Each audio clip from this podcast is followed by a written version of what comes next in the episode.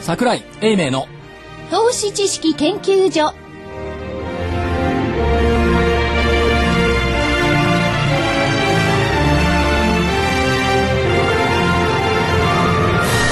皆さんこんにちはこんにちは。こんにちは。桜井英明の投資知識研究所の時間ですスタジオには桜井英明所長こんにちは。正木昭夫隊こんに長ちは。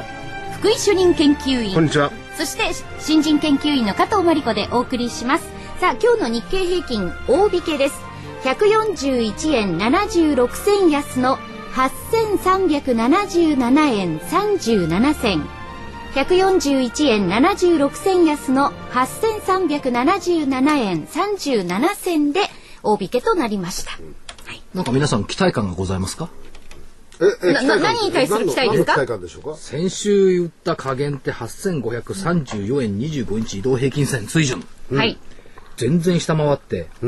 そこからいくらですよ ?140 円ぐらいですよ。はい。だから昨日までは良かったんだけど、ギリギリそうそうですね。今日下げがもねう。今日の5場からガーンと来た。はい。あ、でも昨日も、昨日も一昨日も、おとといもあしたね。ええ、ただ500円をね、割れるとはさすがに私は思ってなかったんですけれども、ごめんなさいってもう言っときますね。ねえ、はいい、。はい。やこれはあの投資家の皆さんもなぜだなぜここまでそれもいきなりね、えー昨日が500円まあ首の皮1枚とか19円高かったわけですよね今日なんていきなり8377だもんな、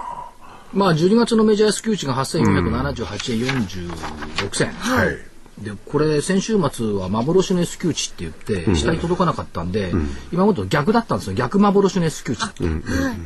今日一気に抜けてきた、ええこれはこういうこと、まあ、チャートとかですねその S q の値、えーから見て何が言えんですかこれからの相場はどうなる出来高は出来高ってですね、ええこれ一次概算なんですが、えー、一次概算で大企業は8700 8700一兆いってないです42億円ですので多分1兆円うん昨日よりもまたちょっと減ったそうですねいくらいやったかかねないかなという感じですね。まあ、ヨーロッパ、それからまあ中国といった事情を鑑みてということだと思いますけども、一番やっぱりこれどうでしょうね失望したのは FOMC の通過っていうのが期待感がなかった、それから失望も失失望感もなかった、な何があったかっていうと無感動、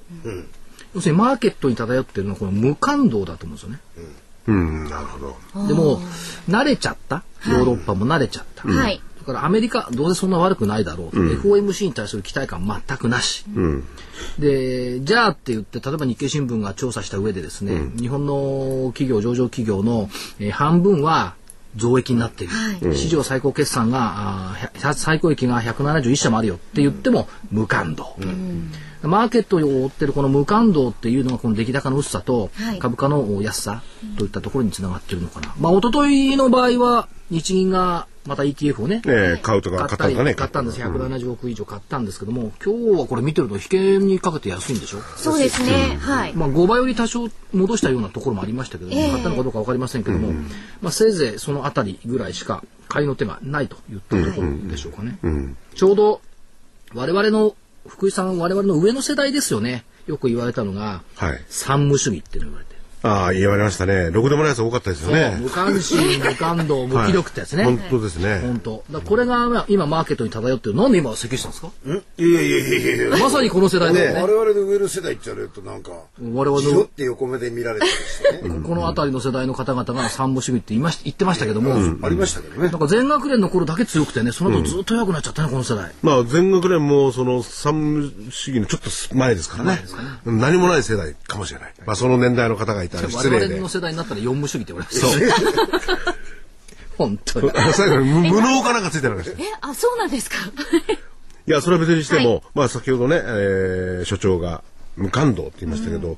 でも無感動じゃなくて、がっかりってもやっぱあるんじゃないですかね、FMC のコメントなんか見てると。いや、がっかりはない、あ、まあそういう意味ではがっかりは多少あるんでしょうけど、そもそももともと期待感そんなになかった。まあ期待感はね、っはていいう。ところがありますよね。だから無感動がこれ多分一番いけないんじゃないかなっていう気はしますよね。それから、あのー最低取引の改ざんの減少も2800億以上ぐらいしてますし、最低取引も減っちゃった。当然ながら S q があったから減ったっていうのはそうそうなんですけども、加えて、昨日の場合は原油が下がった。あ、はい。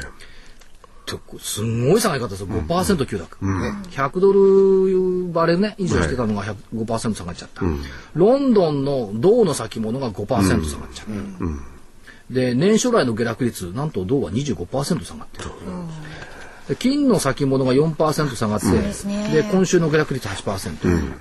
でこの週間の下落率8%台っていうのはあのリーマンショック以降で2番目の大きさ、あー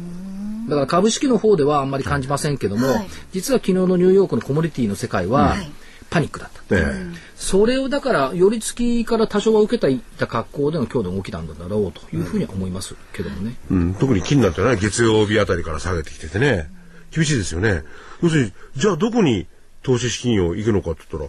たら、えー残された選択肢1個しかないじゃん。日本株。ちょちょちょちょいやいやいやいや、いやそう希望的数がいいんですよ。そう言いたい、そう言いたいんですけど、やっぱり債券。債券まあ、債券ですよね。まだ債券買うのっていう気がするんですけども、だからこの金からもお金流出してきている、そりゃそうですよね1500ポイントでしょ、そうですね。だから金もちょっと嫌気されている、はいでまたね金の専門家のところもね言ってるのが、はいい、やこれは格好のおしめだとおしめじゃないだろうっておーでね、これ株の世界と本当に一緒。えー、1週間ぐらいでね、金が10%下がってったっていうのは過去5年に4回あったって言うんですよ。で、2006年6月マイナス13%、2008年3月マイナス8.7%、2008年10月マイナス13.7%、ただ今年の9月が9.7%、で、10%近く下がった直後は決まって相場上昇してるって、過去の法則を持ってきてるんだけど、株式の世界もこれよく言うじゃない。下がった後はリバウンドするんだって。はい。まだだから本格的にこう危機感というのは金の世界はないですよね。だからむしろどっちかというと株の世界の方がね、さっきの無感度はあるんですけども、なんかじわじわ嫌よねっていう福井さんが感じているような感情をね、今投資家の皆さんは感じてるんじゃないでしょうか。そんな感じはしますよね。あとは驚きと意外感ですか。マ驚ーきケットに欲しいのは。驚きとな意んか外みんな感。を見見通されちゃってるって感じがするんですけどね。や外の状況を見ても。見通してないんだないのわかんないうん無感動とか驚き欲しいですけど驚きなかなか来ないですよね。いや、それもあのー、意外感っていうのを、どちらかといえば相場の場合にはね、上に行く意外感を多くはい言うじゃないですかはい。これまで、ただヨーロッパの動きなんか見てると、下に行く意外感ばっかりをもうね、このところ突きつけられてきそうでてすよね、で、この、ここに来ても、そう、例えばメルケル首相様なんかはですね、えー壊すようなこと言ってるわけじゃないですか。こうするともういい加減にしてくれって感じになってくるんでしょうね。うん。まあ、それはいろいろ事情があってね、そうとしか言えないし、あれなんでしょうけれども。この間メールマガで書いたのが、元の木阿弥はい。っていうのを書いたんですよ、あの上がった時にね月曜日、で本当は元の木阿弥って下がった時に使う言葉なんですよ、 はい。この違い分かりますか、元の木阿弥って、えー、と下げていたものが上がった時は元の木阿弥って使わない、なんでか分かりますか上がった時に下がったことを元の木阿弥、その上がった分だけがなくなるから。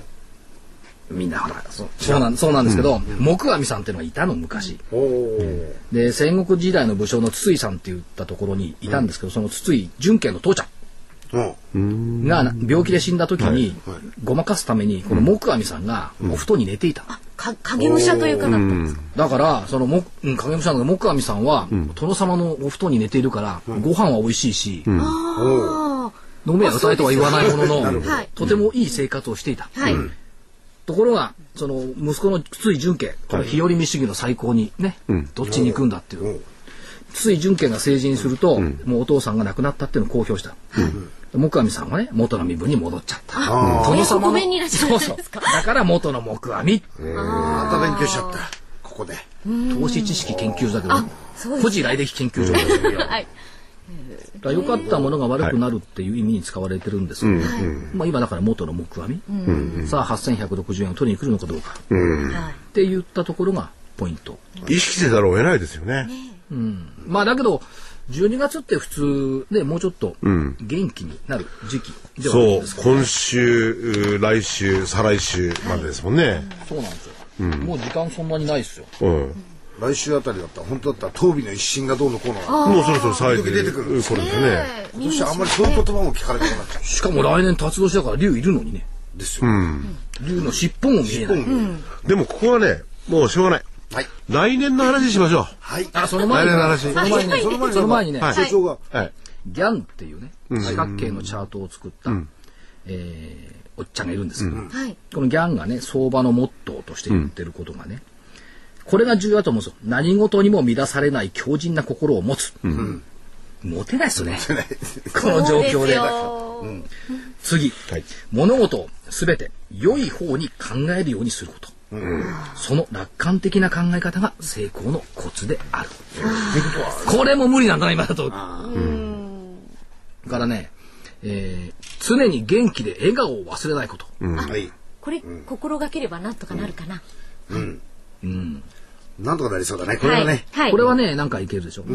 過去の失敗は忘れ、ここから先の輝かしい未来のことを考えること。できないよねって私言もいねま、私も個さ人的に難しさっきさっきい。の福井さんですよね。来年のことを考えようって。そうこ過去うこのれこしょとうをがない忘れ。たいっていうね。だってこれしょうがないですよ。しょうがないで向す。かうで、向かはいる、どうぞ。はい。他人の成功にも自分のことのように目いっぱい喜ぶこと。いやー、売ってた人儲かってよかったですねっていうのかな。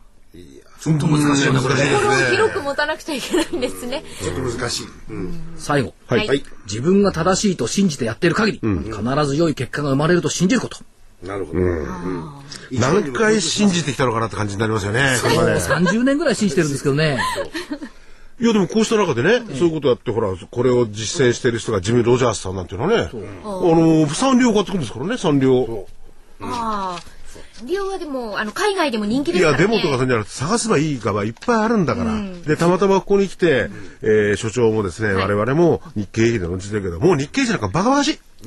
日経平均なんかしょうがないな。個別株だ個別株だ。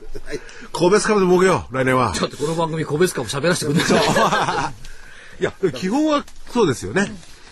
だから ETF をねえ、まあ買うわけですよ。あの、日銀さんがええ、それはかわ いそうですねっていうだ言かい方らだね、けそのどね。その手垢のついたね、はい225採用銘柄っていうのは、一旦無視しておいて、はい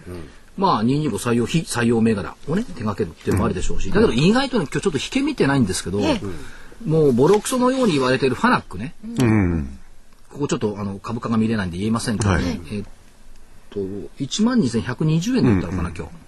その値段は、えっと、1時頃まで下回ってなかったんです。ってことはね、陽性だ。まあ、引け、ちょっとここまで行ってから下げてると思うんですけど、ということは、まあ、ファナックとかね、小松とかね、はいまあ、対中国関連等々、良くないと言われてるんですが、一応その水準までは来てんじゃないのという気はするんですよね。だか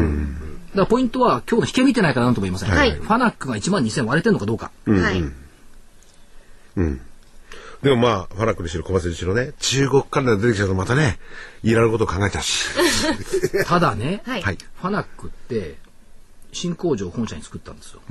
でこれで生産拡大してるんですよえ。で業績はね過去最高決算、過過去最高決算を発表した8月には株価1万5000台までいった。いいですね。で今1万2000水準じゃない、うんだからこれレンジでいけば1万2000円と1万5000の間の加減に来てるわけ、はいで正念場っていう意味ではこの1万2000レンジを割れて、1万円1万2000の水準に行くのかどうかっていうその正念場ではあるんですよ、ボックスが下に来る。ボックスがだから下のレンジに変わるのか変わらないかっていうそのポイントのタイミングでは来てると思うんですよ前回ね、パナック注目したのは8000台だった、その時はバーッと上がってったの、で今回はさどうでしょう1万2000円割れるかどうか、このポイント別にあ個別喋ってるから、ええこれ別に注目なんで、はいはいあのそういう感じがしますよね、ね、ここにえー旅アナリストがいたら、いろいろお伺いできるんでしょうけどね。タベちゃんはどっか取材行っちゃいましたねね瞬間顔出したのにえ。ねこれね多分ね、タベちゃん察知したと思うえ。なんで。なんでこのスタジオ蛍光灯2本消えてんの突然その話ですか暗くなる。あの、いつもより若干。実も若干じゃなく若干じゃない冬の節電ですかねこれねそう。いやいや、それだって結構冬は求められますからね、私消えてるからスポットライトを浴びてなんかなんとこれ鎌倉の中で放送してるみたいな感じするんですけどねいいじゃないですか、あの、こうみんなでこう寄り添って。鎌倉だったらお菓子とかあるけどね、体調持ってきてくんないしねねえここのとこ何も持ってこないね先週人様からもらったみかそん持っうそうてきだて、そういうことばっかり言ってると、そうですよ明るい未来。他人の幸せも自分の幸せもね上昇が来ないはいそう。そう、だから来年のことも話して。そうです。この番組は笑顔なんですから。それで、やるとすればもう来年に対してはい、どういうふうな投資へののかを備えるべきですよ。ね、展望。 3週間あればじっくりできるもんね。じゃあそれは後半のはい軸としてその間今日ゲスゲストが2組お見えですから、はいじゃあまずは明るいゲストの方から登場していただきましょうか、はいはい。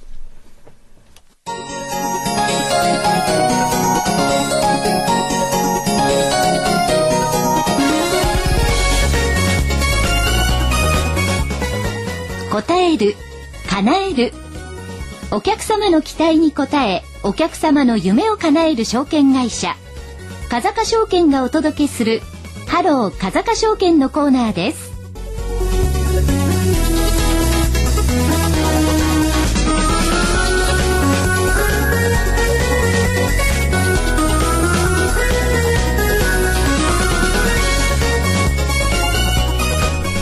え今日はスタジオに風賀証券金沢文庫フィナンシャルセンターのセンター長松本慎吾さんにお越しいただきましたよろしくお願いしますよろしくお願いします。こんにちは。ずいぶんなんか由緒のある地名の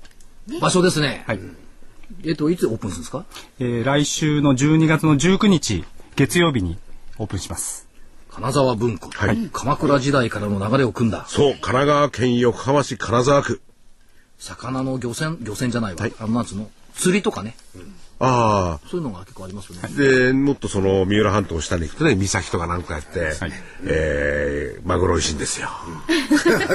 あ、マグロの話で一番最後にしますけど。はい。えっと、なんで金沢文庫なんですかえっ、と、金沢文庫支店が以前、はいえあっあありましてですね、えー約9年ほど前に、あのー店舗を閉鎖しましてですね、ええそれからずっと、あのー金沢文庫のお客様、はいあの、私担当してまいりまして、えーまあ、変わらずずっとご愛顧をいただいておりまして、まあ、それで、あのー今度は改めてですね、えーお客様のそばで、えーお客様とともにですね、あのーお取引がいただけるようにということで、はい、お店の方を出させていただけることになりました。これ、支店が本社に統合された時は、こう、涙を流して悲しまれましたか、やっぱり。はい、あのーやはりお客様がですね、あのー遠くなりましてもですね、ええあのー他の証券会社さんにあまり変えられたりということなくですね、あの遠くから大変ですねというようなお声をかけていただいたりですとか、励ましていただいたりしましたので、非常に励みになりました。やっぱり信頼されてるんですね。そうですこね。の辺が元外資の体調とはちょっと違うのかもしれませんね。いや、違いますね。うん、ちょっと違うな。やっぱり真面目な、あの、営業マンっていう感じ。でまあ、あのね、で、松本さんはね、あの、ファイナンシャルプランナーの正会員でもあってね、いろいろ、これまでにも、やっぱお客様のね、ご相談とかそういうのをってきたと思うんです。その信頼でしょうね。うんやっぱり答える、叶えるがね、はいそうなってるのかな。なってるんでしょうね。で、今回、えー、来週の10、月曜日ですね。大会。これ嬉しいでしょ、やっぱり。はい、嬉しいです。ねはい。今までね、実は大変だって、ま前から知ってるんですけど、ええ私もその金沢文庫でセミナー何回かやらせていただいたんですけども、東京からね、こう車とかに乗って、はいいろいろ資料を持ったりね、してこう出かけていかなきゃいけない,、はいしかも日常的に視点があるわけじゃないから、そこに行って、お客様回りつつね、夕方になるとセミナーっていうね、結構大変だったですよね。ああ。でもやっぱり本当その地域に密着してますよね。でこれからまた密着する。全く密着してるんですね。で、今回の場所っていうのは、これは私はあまり、あの、金沢文庫で詳しくないんですけれども、どの、ど、どういったところにあるんですかね。これ駅の海側でしょえーっと、逆か逆に山山側側、かはい、あの、捧げマリア街道というのがあるんですけれども、はいその街道のすぐ横をですね、立橋、線路の立橋を渡って降りたところ、はい、歩いて駅から。えーあい駅から3分ぐらいです。 3分はい、近くですね近いです。便利ですね。前より便利になったんじゃないですか、ひょっとして。はい、前は10分ぐらい歩ねきましたので、ここかはら比べい、るとお客様も来やすくなった。はいで、そのファイナンシャルセンターのお松本さんを長としてですね、スタッフは何人ぐらいいらっしゃるんですかえー総勢4名になります。はい、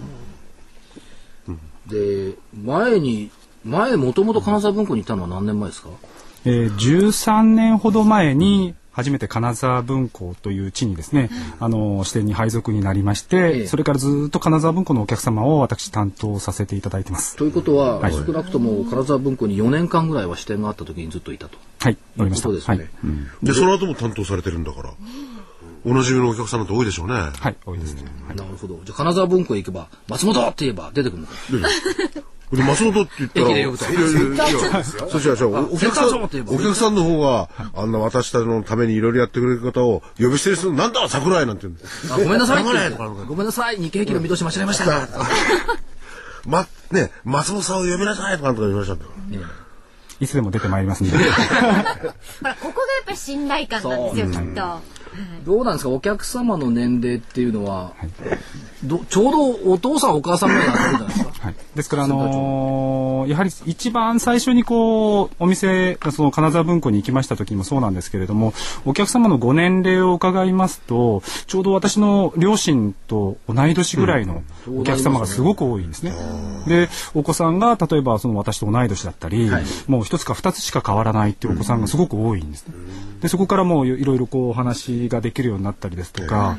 あのー先日もそのお客様のたまたまそのお客様が誕生日がありましてですね、あのーお電話差し上げてで今日誕生日ですねっていう話をしましたら、あのこれから一人で一杯飲むんだよ。っておっしゃってたんで、じゃあ一緒に飲みましょう と二人であのー飲みに行っちゃいましたね盛り上がりましたけれども、はい、若い頃養子に来いとか言われませんでした、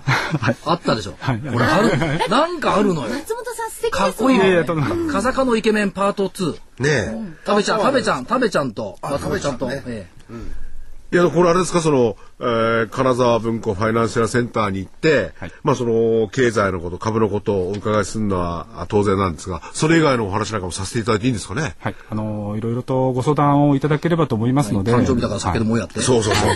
それいいかもしれないで、いやセンター長兼し慎吾おちゃ誕ん。生日係慎吾ちゃん、ちょっと肩こっちゃったとか ね。揉んでおくれとかそういうのダメなのか。いやだけどね証券会社ってもともとそういう存在だったんですよ、確かにねその株とか資産運用の話もあったんですけど、ええ大体結構ねあのみみ身の上話とかね、っていうこと多いですよね。そうですね、はい。 やっぱりね、あの、命のために、えー次に大事な資産を預けてるんですからね。やっぱりその、預けてる対象の方が信頼できないとね。だってラジオ局ディレクターに身の上話される方いないでしょいないですね。うちの息子出てったけに帰ってこないとかねいないですね。でどうせ行ったってろくな回答が来ないと思ってる。こいつらいい加減だよって。口先だけで生きてんだからなって。 まあ証券会社もそういうとこありますからいやいやいやいや、大事な、元 OB としてはいや紹介大さ事れたな資産をお預かりしてて、はいこれからはまた金沢文庫の周りの周辺の、ええまあ町も含めてですね、その方たちに足を運んでいただいて、いろいろ相談にも乗っていただき、相談にも乗るとか、そういうことですよね。 俺もね海が近くていいんだ海近いですよねはい、近いです。なんか風賀証券ってね結構う海に近いところにしてるの多いんです よ焼津とかねそうですね、あの、四国の、あの四国じゃないやいの若い若いの若ね、田い辺。田辺はいうんいいですよね。いいですよね、で何気候は、はいあったかいですか金沢僕そんなあったかくはないでしょいや結構割合あの三浦半島って言いますかですね、あの南下いたしますんで、割合にあの冬でも暖かいと思いますね。はそうで。いすなちょっと入り組んでますもんね夏は東京は夏は涼しい、夏も比較的涼しいと思います。いいですね、うん、風が通る。そうですね。はでここんなほら蛍光灯が消えたようなところじゃないし、ちゃんと光も合うしそう。東京から行っても、ね、電車で行けば一本で行けるね、ルートもあるし。うん。だから、あれですよね。その、三浦あたりをこう散策するよりも帰り寄って、松本さんとかなんとかにいいかもしれない。身の上話聞いて そんなことはないでしょう、はいで、あれですよね。え、来週来週のこの番組の日に、所長は、あじゃあお知らせ、はいはいセミナじゃあーセミナーのふ風切りをさせていただきます、はい。それではですね、まずじゃあ、あの、今お話がありました、えー、来週の19日月曜日にオープンします、金沢文庫フィナンシャルセンターで、桜井英明の株式投資論。これは12月22日木曜日午後4時から5時半までです。えー場所が金沢文庫フィナンシャルセンターになります。えーお問い合わせはですね、今は本店の方なんですが、19日以降は金沢文庫フィナンシャルセンターにお願いいたします。電話番号が045-780-5021、045-780-5021番になります。えーそして、えー続いてはですね、日にち順にご紹介していきます。12月21日水曜日、午後3時30分から5時まで、当面の市況見通しが三鷹フィナンシャルセンターで行われます。えーいつもこのコーナーに来ていただいています、市場調査部長シニアアナリストの田部井義彦さんが講師です。こちらの方は三鷹フィナンシャルセンターにご連絡ください。0422-71-1251 0422-71の1251番です。えそしてですね、えー、っと、あ、順番ですか。1月、来年ですね。1月13日金曜日、午後3時半から5時まで。これはあれですね、来年の見通しということですね。昇流の年の相場見通し。まあね、今年のですよね。だから来年、来年になっちゃって、来年にやるんでしょ、これ。そうです。はい。その年のねえー森ではなく木を見る話。こちらも桜井英明所長です。三鷹フィナンシャルセンター。先ほどと電話番号は一緒です。これね、三鷹満帆になっちゃうのよ。人気があるから。場所が狭いから、いやいやいや。続いてですね、1月21日土曜日午後1時から2時半まで、こちらは2012年の内外の株価、為替の見通し、波乱から陽光へ向けて船出する世界市場と題してセミナーが行われます。馬淵春吉さんです。えー会場の方が神奈川県の金沢公会堂になります。えーこちらはえー19日以降、12月19日以降に風賀証券金沢文庫フィナンシャルセンターにご連絡ください。045-780-5021。045-780-5021番です。あとはあの、ホームページをご覧ください。馬淵さんは私の日光の時の一つ後輩なんですけども、まあ、夕焼けに出たりしてもらってるんですが、もうとにかく優秀で機関投資家からは引く手あまたで私との唯一の違い、彼はね東京大学理学部数学科卒業なのよあのね、今、今、今、聞きました。唯一と言いましたよ。もっと違うとこいっぱいあるだろうって。年齢年代、年代ね。見た目はい。い いやもう本当にねあの日光の頭脳と昔言われて、今やめちゃったからぜひね、セミナー行っていただきたいでそう、私と違ってあの銀のスプーンじゃなくて金のスプーンを加えて入社した人ですからね、この馬淵さんの講演会も金沢あ文庫ファイナンシャルセンターね。そうです。これ公演は金沢公会堂ですから、これキャパは200人ぐらいありますから、もうたくさん行っていただいてそうですね。来年21日、ね、1月の21日。でね、ストラテジストとしては珍しくね、柔らかく喋ってくれるんですよ。ああ、わかりやすく、なおか普つ。通はね、ストラテジスト、硬いんですけども、彼は柔らかくて、ちょっとお非常に面白い。まあ、三原門下の一人でもありますよね。そうですあはあい。三原敦夫先生の門下の一人でもあります。宮野先生もね、日光証券ね。うんまあそういういろいろあってですね、えー、3つほどおイベントを紹介させていただいたんですが、とにかく4つですね、えーネットの方で調べていただいて、はいで、来週はとりあえず、えー所長のですね、はいえー来週のちょうどこの時間ぐらいなんでしょうか、ちょうど終わった後ぐらいですよね、番組のね。えー金沢文庫のファイナンシャルセンターの方で講演会がある。まあね、気候も海が近い、夏は涼しい、冬は結構暖かい。まあ、そういうリゾート気分を味わいながら、この後のゲストも、じゃあそういう気分でいきましょうあ、。そうですね。はい。ねはい。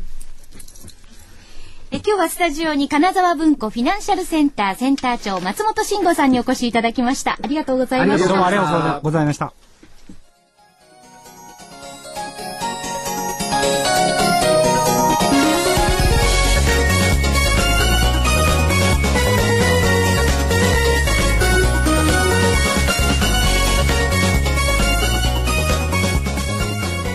ハロー風賀証券。このコーナーは風賀証券の協力でお送りしました。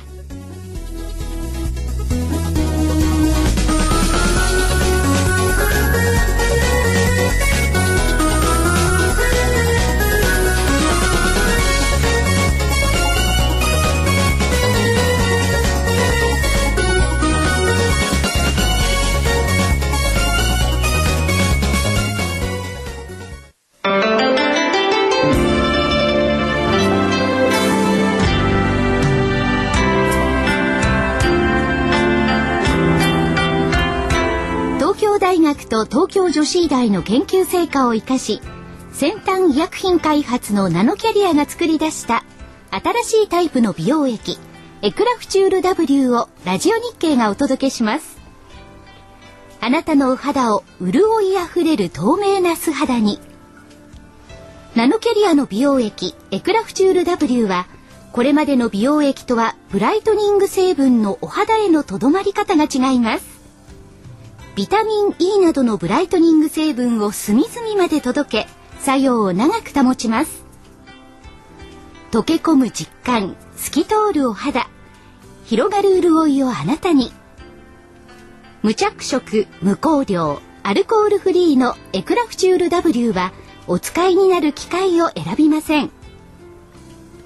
エクラフチュール W のお値段は1本13,650円送料代引き手数料は700円です。お求めは電話03-3583-8300 03-3583-8300ラジオ日経事業部まで。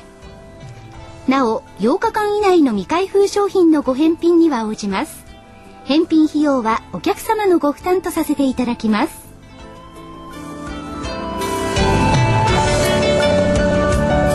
それでは続いてのゲストをご紹介いたしますリゾートソリューション株式会社取締役執行役員の多賀道正さんですよろしくお願いいたしよろましすくお願いします。こんにちはこんにちよろしくお願いはしま。どうもお世話になります。よろしくお願いします。どうも。リゾートソリューションさんのですね、はいえっ、と素晴らしい施設が千葉にありまし た。はい生命の森リゾート。で、えーある筋から命令されまして、視察をしてこいと。羨ましいですね先所週長の一人でですか いや、一人じゃなくて、スタッフが今そこに横にいるあの人が一人いるんですけども、その筋からあの知り合いがありまして、行ってまいりました。で、い行ったことはいいんですが、はいあの、今朝、はい。高取取締役からはい頂戴したハガキ。あこれ、即達ってなってるんですよあ。おーで、裏側、モナリザの 3D 写真。動かすと首を こうこれ大体だしげるんだでっすねて構図も違うし、違うじゃないこれ。このモナリザ。これ結構笑わせてくれるよ、これ。はいよく見たいで、です かつね、その書いてあることが、まあ、桜井様ってあって、人生はドラマチックですね。 これですよ。やっぱりね、あのー生命の森リゾート、ドラマチックでした。あ、そうですか。ありがとうございます。で行ってない人わかんないと思いますけどもいや、というのも、あの、聞いてる方々ははい、まず、それじまゃああ、、生命の森リゾートをちょっとお話、まあ、御社の概要からお話そしうそうそうまずそこからね、はいあの、あの短くでいいですか。で私もあのリゾートソリューション株式会社ということで、まあ運営事業とかですね、運営受託とか、あとあのライフサポートサービスとかで福利厚生代行サービス、それからあの譲渡会員権とかですね、はいまああの自己所有してるって感じ、あの直接運営してるですね、まあホテルがまあホテルとか旅館含めて50箇所、ゴルフ場が25箇所ありまして、はいあと福利厚生でまあ様々な会社さんですね、福利厚生サービスということで、そのフラッグシップになってるのが生命の森リゾートなんですね。はいで千葉県の小原市にあるんですが、100万坪の敷地にですね、なんとあのゴルフ場が70万坪で45ホール、それから30万坪にですね、なんとあのスポーツセンター日本エルビスセンターというですね、あの室内にですね3階に200メーターのトラックがあって、昔あの世界のアスリートが集まって、はいトラックがあるんですトラックトラック室内です室よ内です。で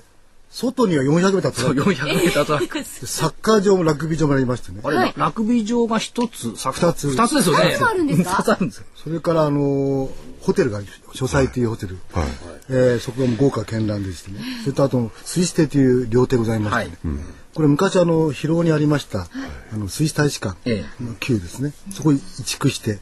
まあ、私もあの1年半ほど先月もいたんですけど、素晴らしい本当に東京から1時間で行けますかあらとね、屋外プール、屋内プールももちろんその、あるんですけども、エアロビクスセンターの中に、屋外プールが130メータープールがですね、そうなんです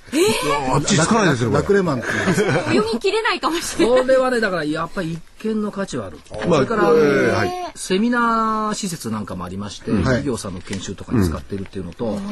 そのね、えっ、と、エアロビクスセンターって、これ見学に行ったんですけども、何がすごいって、国内外のアスリートのサインあが、あ。は階段の壁3階分全部埋まってる。あ、わあ、本当だ。今ちょっとあの、パンフレット見せていただいてるんですが。ええい。いや、それでパンフレットもね、私も実はちょっと行く予定だったんですけど、仕事がありましてね、行けなくなったんですけど、実はあの、パンフレットを見てる限りでは、これあの、企業のね、福利厚生施設としてまあ利用されて、それの域を超えてますよね。はいうん。だから多分注目はな国内外から、ね多そう分ですねね国内というよりもね世界のアスリートが集まる。はい。それから、例えばシドニーオリンピックの時なんかは、はいええここを根城にして、ここでトレーニングしてからシドニーに行って、時差がないから。成田空港からも近いですね、あ、あ、千葉ですもんえね。えで羽羽田からでも50分までバスがありますし、そっか、体に負担にならないってことですね、移動もね。何がいいかって自然まさに自然が、まあ、作られた自然ですけどね、だからそれはその本当に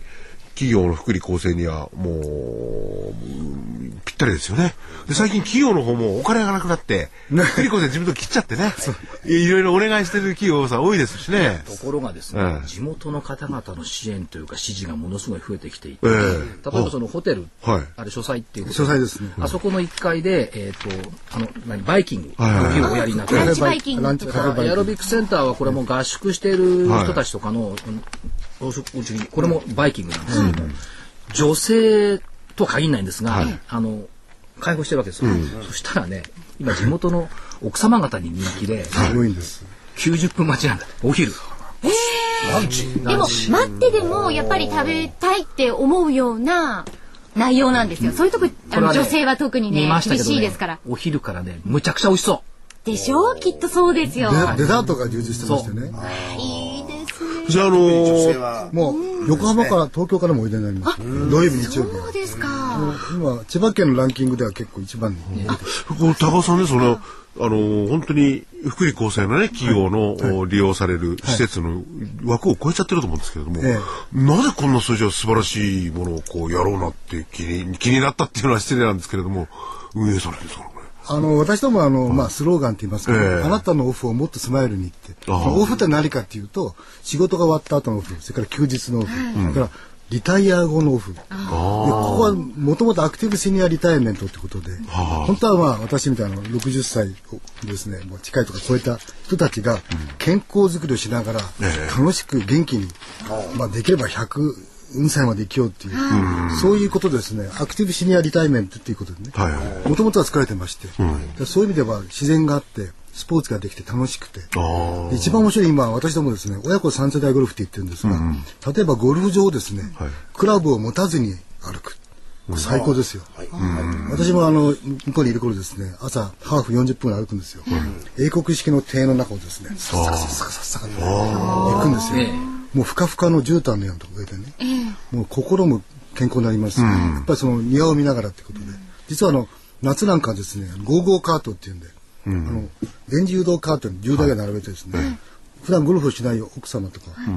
お子さんとかですね、買ってずっと行くんですよ、え最高の気分ですね、う。それとね、実はね、はい隠れたね、え場所でね、これが実はね、隠れた有名なところがあるんですけど、はい。なんですか、はい。知ってるから、ターザニアっていう。私、聞いたことあります。知らないでしょ知ら知っなてい。ます。あの、トム・ソーヤーみたいにね、冒険がね、いそうろいろできるんですターザン私一回行ってみたいなと思ってたいんですよ。や、これね、見てきました。100メートルぐらいね、ずーっと上から落ちるやつだとか、あって、で、従来はそのお子さんとかはに、まあ人気なんですけど、最近ね、カップルが増えてきた。そう、そうなんですよ。うん。その話題で私もあのちょっとあの新聞か何かでなんか、拝見した縁このとない人がなんか考えてます。縁のない人。随分力入ってるなんかカップルが増えてきたとは全然関係ないじゃない。なんでそんなにみんなそのくだりだったら攻撃するんですか。これはそのあれですか、そのまあ地元の方もいろいろな施設を利用されてるぐらいですから、はいい、じゃあもうターザンなんかもうもう全然、もう全や然、全き関門から。企業のね、福利厚生施設として企業の方が利用するだけじゃなくて、個人でもこう行ったりなんかあできるのか当な然あのあの企業さんの場合はその補助金が補助金がそうですねさらに安くなると、はいで一般の方が多いですね、まあ、大体30万人ぐらい人間なんですね、このターザニアもね、あの、もうみんな、例えばディズニーランドに飽きちゃった人とか、えそういう人が自分で体験できるからっていうふうに来てるんですよ。私はちょっと虫が怖いから嫌だなと思ったんですけど、楽しそうですよね。えいやーディズニーランドはディズニーランドはそれは楽しいかもしれないけど、自然の中で遊んだり歩いたりね全然違楽しうみがありますよでね。ね、試験があるの。ななんですかこれね、ちゃんとしたレベルがないとやらせてくんないの。え、あ、基礎体力っていうことですか。運動能力。そうそうそうそおう。だから一応試験があって。あぶら下がれるとかそうはいあとお子さんの場合はかわいそうだけど、あの、身長がね、ちょっとちっちゃいそ方うでがね、難ちしょっいと。やっぱりね、届かないとかあるでしょうから高さんねこ。れあの年齢制限で上の方はないんでしょうねあないです100 100歳まで100歳まであいやえもういやいや、もっと上だ大丈夫ですあの、そう若々しい。逆にスポーツセンターで90何歳の方が毎週来られて、よかったね運動してますから。まあ、あと、あはの、いかたまりアナウンサーは多分興味あると思いますが、ここのホテルの一番上のラウンジっていうか、そこには、あの、エステがあって、あれ90分コースかな一緒に行った人やってましたけどね。いいですね。あエステもできるんですか加福え井てさんの縁ないじゃん、だって。はいそ んな全然ないですけど福ね井さんの奥さんは縁かあるかもしれないけど い。やあんなものはほっといてくださいまあ、あと、まあ、あの、マンナカントリーっていうですね、えー有名なゴルフ場。 ゴルフ場とかこれはマンナカントリーともう一つ、えっ、と、ゲイリープレイヤーコート。ゲイリープレイヤーコート二ですねつありまして、はい平坦でね、結構いい場所ですよ。ただね、悪いことできないなと思ったのが、視察に行ったんですけどね、金曜日ね、はい氷が降ってきて、千葉で氷って珍しいんですけど、えー、東京でもある時はねみぞれみたいなの降ってましたよ先週ねはいで、10番ホールぐらい回ってたら、あの福井さんから一緒に行ったあの方に電話があって、どうですかって、氷が降ってると、ガハハって笑ってたみたいですけど、ダメですよ。ひ人のね、幸せを一緒に喜ばなくいちゃ。やそれでもね、えーあの所長が何言ってたかやっぱりこういういいとこに来てねのんびり歩けてよかったってあそれはもうすごいコースだったらしいですよ、いや本当にいい,、場所です、でもこのコンセプトはもっともっと広げていただいて特にその、エアロビクスセンターの中とかをね、見てほしいですよねそうですねはいまあ、リゾートの枠をもう超えてますよね、ライフスタイルそのものをこうね取り込むような、ええもう人生そのものを楽しくさせたいっていうことでね、えやっえぱりこ心の健康とかね体も含めて、やっぱり健康になるとかこう大事なんで、まさにあの今実はあの一番おお金持ってる点ですけども一番元気なのがシニアなんですね、そういう形が元気になる場所であれば、今後はと親子3世代でねお孫さんとか、ね、お嬢さんとか、い一緒に来てですね楽しめるであの意外とね皆さんご存知ないんですけど例えばラグビー場なんか、全日本のラグビーチームの合宿とかやってるわけですよ、ね。それからその何グラウンド、まあ、走るグラウンドなんかはこれマラソンの選手とかみ名前聞けばみんなそうです国際的な方競技の選手陸上競技有名な方がねたくさんラグビー場だってこれ全日本サッカーも結構ねあと大学の結構有名なチームのね合宿に使われていたりしてすんごいんですよ。で日本いスポーツ界に文化界に貢献してるんだそうだから行ってみないとわからない。最近あの中学高校、大学の関東地区の対抗ゴルフ選手権なんかもやって、そうやっぱり泊まってとかね楽しむとか、これあとねは、甲子園い、に出る高校生なんかも、ええ例えば東北北海道地区なんかははい割とね沖縄で合宿したりするんですけど、春のはい甲子園だとねちょうど千葉だといいらしいんですよ。だからここあかならるほどね合宿やってはい甲子園に乗り込むっていうところもねいやーそれは贅沢だなこんな素晴らしい施設ですよ 高校生とかねアスリートの感じじゃないもんねだから本当にこうのんびりこのなんていうのどっかのお金持ちがですね、のんびりスポーツをするような感じのとこだよね、いやいやもうスポーツリゾートで皆さんが使っていただきたいあで、あの、エアロビクセンターの中には、あの、クリニックも入ってますから、ちゃんと健健康康診も断見もてでくきれま。ますでですか。あの健康レク会員っていうのははい法人様が提携してて、で健康診断をした後スポーツする楽しむいいなまあ、今日はあの、触りだけになっちゃったんですけど、ねまたあの、来ていただいたその健康の概念とか、そういったものをいろいろですね、取締役からはこれから順次お話を伺っていこうかライなフスタイル全てのね、相談になっていただけるんです。なおかつほら、あの、あれですよね。あの、先ほども、今し今月はね、もう相場やってもしょうがないと。だったらこういうね、ところに行って、のんびり来年の構想を練っていただく。それもいいですよね。スポーツやりながらもね。はい。まあ、あとはいろいろそのええ、投資利回り商品とかもですはいはいね、えっと、リゾートソリューションやおやりになられてますおかお、らそんなのまで。はいへ。まえあ。不動産投資物件なんかもありますからね、はいええこういったものもリゾートソリューションさん見ながらですね、えーこれからずっといろいろお話を伺っていこうと思います。なるほどまさ。にソリューションですね。いや、これね、あのー前も話があったんですけど、やっぱりやってら、やってらっしゃる方が非常に広いんで、はいじっくりね、いろんなパートに分かれてね。いや、確かにその、人生そのものって感じがしますよね。うん何しろ運動をしね、お金も食べ、それでいいものも食べ、これは最高の人生って感じするな。結構ね、今、商品面白いのあってるんですよ。ええ牧場パートナー、地主さんとかね、いろいろ面白いこといやってろいるろんでまねたありますので、えーぜひご紹介したいと思ってますけどへえ、すごいですね。ということでね、はいえーぜひ、あの、また、あ機会があったら、ぜひはいお越しいただいて、その、今日は本当に全容っていう か、全なんか、ちょっとわかんないんですけれども、その細かいところでお聞きしたいですよね。はいうん。今度は夏になったら、はいここのエアロビクスセンターで、あのええ、株式合宿でもやることも。あ、いいですね。勉強しに行こう。そうそう。有料よ、有料。有有料料じゃない、有料。私はあのスタッフ、スタッフはどうなんでスすタッかフからも金取るよ。まあいいんじゃないですか。ええはい。まあまあ、それ、今日まはあそれもね冗談ですけどありがとうございどまうしたもあ。りがありとがとうごうござざいいままししたたよいろいろしくお願いしますろと教えてください。はいよろしくお願いしますリゾートソリューション株式会社取締役執行役員の多賀道正さんでした。ありがとうございまどした。うもありがとうございましたえーそれでお知らせをですね、えー言っていただきたいですが、来、先にお知はらいせでいいですか、お知らせいいですよ。いいですかははいい、。えーそれではですね、お知らせ。桜井英明の投資知識研究所の DVD12 月号です。あなたの投資が劇的に変わる。すごいですよ。投資期間最長2週間。短期投資には銘柄選びが大切。桜井英明の短期投資に最適な銘柄選び選びの極意。短期上昇銘柄選定三大鉄則プラスワンというテーマになっております。え12月の DVD は12月22日、え来週の木曜日発売です。DVD 約1時間8400円です。お申し込みの電話番号は0335838300、0335838300番です。DVD12 月号、桜井英明の短期投資に最適な銘柄選びの極意、短期上昇銘柄選定三大鉄則プラスワン。12月22日発売です。あの、短期で狙う銘柄、まあこれはもうね、選び方ですよ、選び方。